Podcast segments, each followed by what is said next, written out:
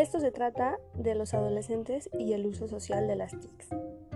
Bueno, pues hoy en día las tecnologías de la información y de la comunicación, llamadas TIC, son elementos importantes para el desarrollo social, político y económico de cualquier sociedad. Estas herramientas tecnológicas no solo se encuentran presentes en las oficinas o en las instituciones educativas, puesto que se han convertido en parte de la vida cotidiana y no solo del uso de profesionistas.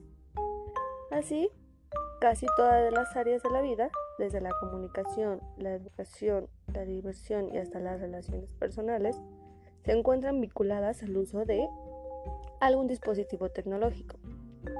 El acelerado ritmo en la innovación de herramientas tecnológicas, así como la disminución en sus costos y su popularidad, han permitido equipar los hogares con dispositivos y redes que facilitan su aplicación en diferentes actividades. En la actualidad, eh, la vida de los adolescentes está impregnada por las TIC. Todas las áreas de su vida, desde los aspectos escolares y la recreación hasta las relaciones personales, todas estas están vinculadas a la tecnología. Para ellos es común el contacto cotidiano con variadas herramientas tecnológicas, ya que pueden realizar sus tareas en una computadora, hacer llamadas telefónicas, enviar o recibir mensajes de texto en el celular, o bien comunicarse solamente con sus amigos por medio de un chat o redes sociales, incluso de manera simultánea.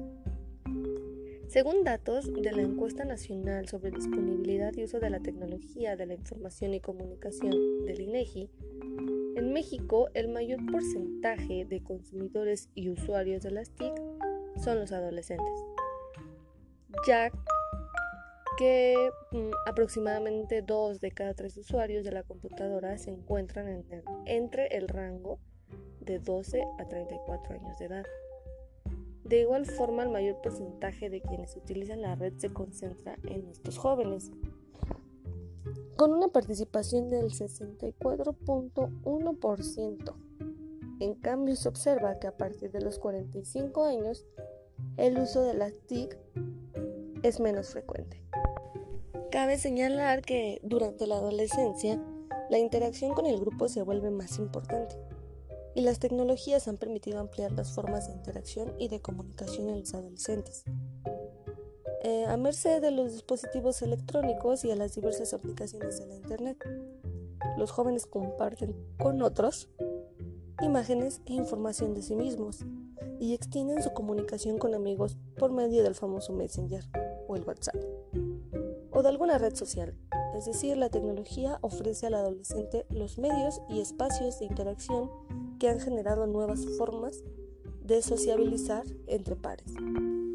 Debido a la actualidad y a la importancia de este tema, varios estudiosos se han dedicado a explorar este fenómeno, así como su influencia y las consecuencias que las TIC pueden generar en el adolescente. De estos estudios resaltan dos grandes posturas, la negativa y la positiva. La primera de ellas sostiene que el tiempo que los adolescentes pasan frente al televisor, la computadora o el teléfono celular es tiempo perdido o restado a la realización de actividades más tradicionales como pasear, platicar, jugar con los amigos o leer un libro. La segunda postura es un poco más entusiasta. Sostiene que los medios y su uso representan una oportunidad de acceso a la información y al conocimiento, lo que a su vez permite conocer y compartir la diversidad cultural y social. En base a esto podemos decir que hay tres posturas que dan a conocer los motivos y los usos que los adolescentes le dan a estas TIC. La primera de ellas es la que se centra en los efectos producidos por los medios de comunicación e información en los adolescentes. Señala que estos medios y sus contenidos condicionan el comportamiento de los jóvenes, pues son los únicos modelos de conducta para ello.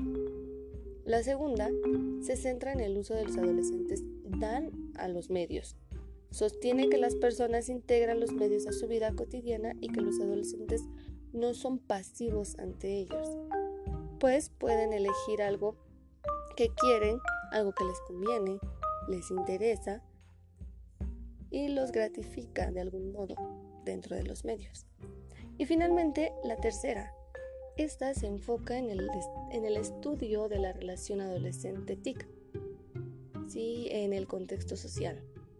Y es que a diferencia de las anteriores, sostiene que la relación de los jóvenes con los medios de información y de comunicación es parte de un proceso social y que el consumo cultural, que se da a partir del uso de dispositivos tecnológicos, desempeña un papel importante en la construcción de la identidad. De estas tres posturas, puede recalcarse que ninguna excluye a otra y que si bien sus enfoques son distintos, pueden complementarse. De este modo, si bien no puede negarse que los medios influyen en la vida de los adolescentes, también es válido sostener que los jóvenes eligen lo que quieren recibir de los medios y que la nueva generación de adolescentes ha hecho de estos elementos tecnológicos parte ya de su vida. Pero al mismo tiempo es importante considerar que el efecto, el uso y la forma de cómo los chicos se relacionan con las TIC depende y varía muchísimo según cada contexto social.